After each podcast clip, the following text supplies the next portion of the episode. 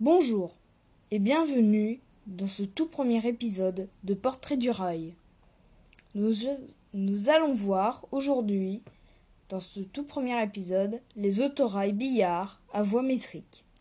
50 ans au service des secondaires français. Je vous propose d'y aller. Tout le monde en voiture. Attention au départ. Au cours des années 1920, le parc automobile des surplus militaires américains, laissé en France après la Première Guerre mondiale, entraîne un développement très rapide du transport routier de voyageurs et de marchandises, notamment dans les campagnes.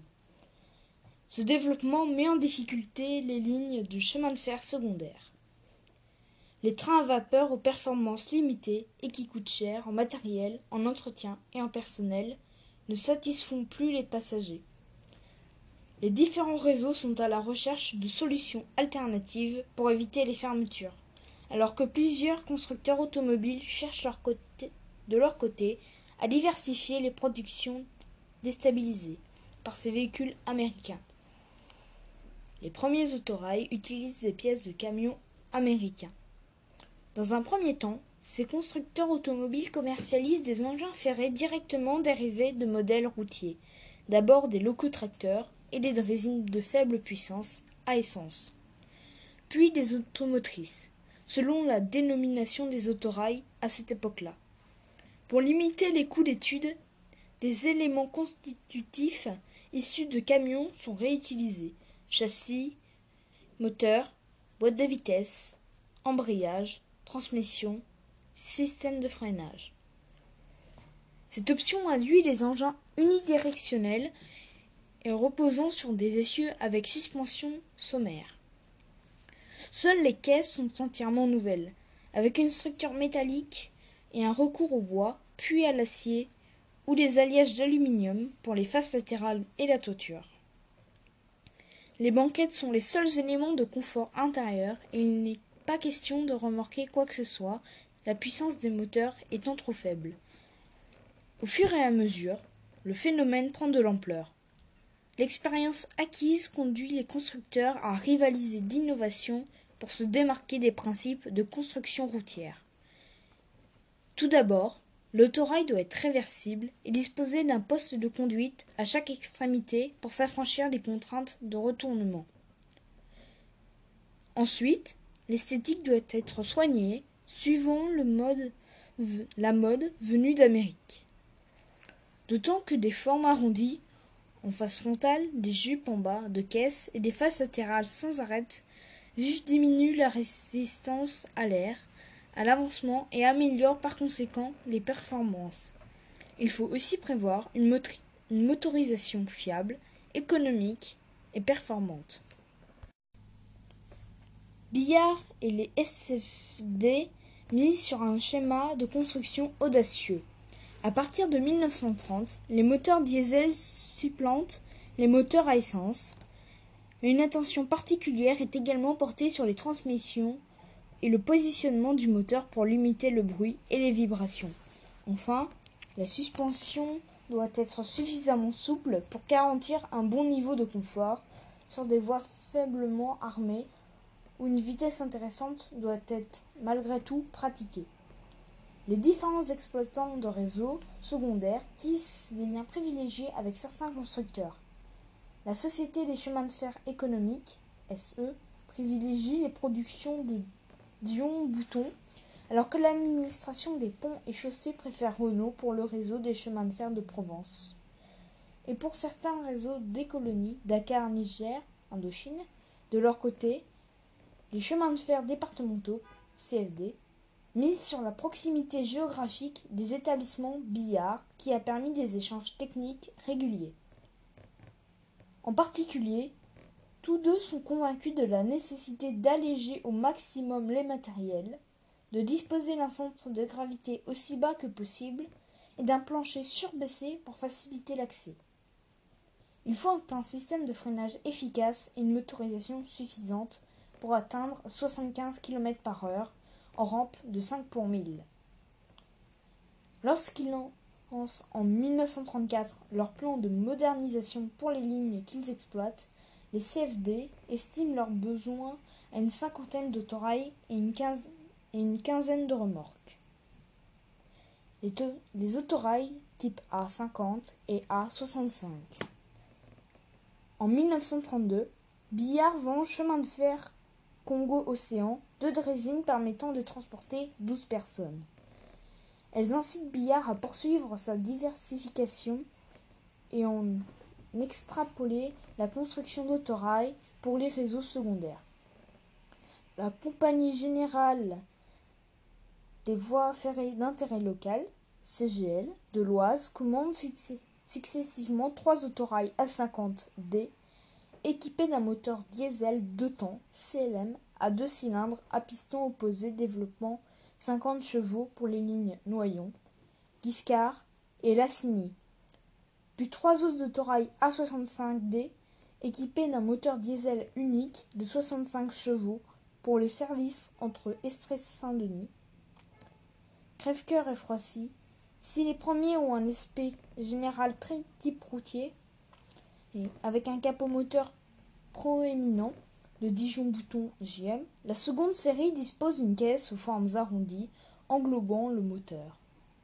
Les deux sont unidirectionnels et doivent être retournés par l'intermédiaire d'un vérin de retournement.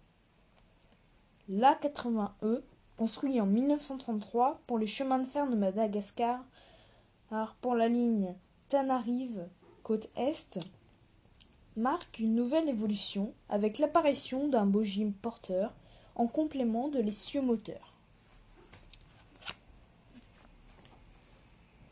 Les autorails porcinés type A 135D. En 1934, Billard livre au chemin de fer du Congo-Océan deux autorails A135D équipés d'un moteur Berlier MDK2 de 135 chevaux, d'une longueur de, de 13,65 mètres et d'une masse de 17,7 tonnes, ces autorails numérotés AD1 et 2 disposent d'un équipement luxueux avec 18 fauteuils Pullman, des tables, un WC toilette et un bar doté d'une glacière, outre un compartiment fourgon de 2 tonnes. Pouvant atteindre 70 km/h, il se démarque fortement des Michelin coloniales type 51 qu'ils vont épauler. La même année, les CFD commencent à Billard, commandent à Billard trois autorails A135 D1 dérivés de ce type pour le réseau sud d'Indre-et-Loire qui comporte trois lignes Esfre, Ligueux, le Grand Pessigny, 52 km, Ligueux, Loche, Montrésor, 41 km, Montrésor, Écueillé, 20 km. Ils permettent d'assurer les correspondances entre les gares d'Espre, Loche, du Grand Pressigny, avec le réseau à voie normale du Paris-Orléans, puis de la SNCF. Celle des Cueillets donne, correspondance avec le réseau du Blanc-Argent. Livrés en 1935 et numérotés 501 à 503, ils sont surnommés porcinés en raison de l'esthétique de leur face avant et du volumineux radiateur qui occupe presque toute la largeur et qui est surmonté d'une petite fenêtre. Ces, A135D1 comportent une porte d'accès par face donnant sur deux compartiments. L'accès au fourgon, côté moteur, se fait par deux portes coulissantes. À la suite d'un accident, le 503 est ferraillé en 1948. À la fermeture du réseau en 1949, ces deux autorails sont cédés au réseau RTM de Rotterdam, Pays-Bas, le 501 étant modernisé devenant M2001 alors que le 502 est transformé en remorque renuméroté R2011. Le type A210D pour la Corse. Pour son réseau corse, les CFD ont besoin d'un modèle plus puissant et plus capacitaire. Un, prototype immatriculé 101 est livré en juin 1935.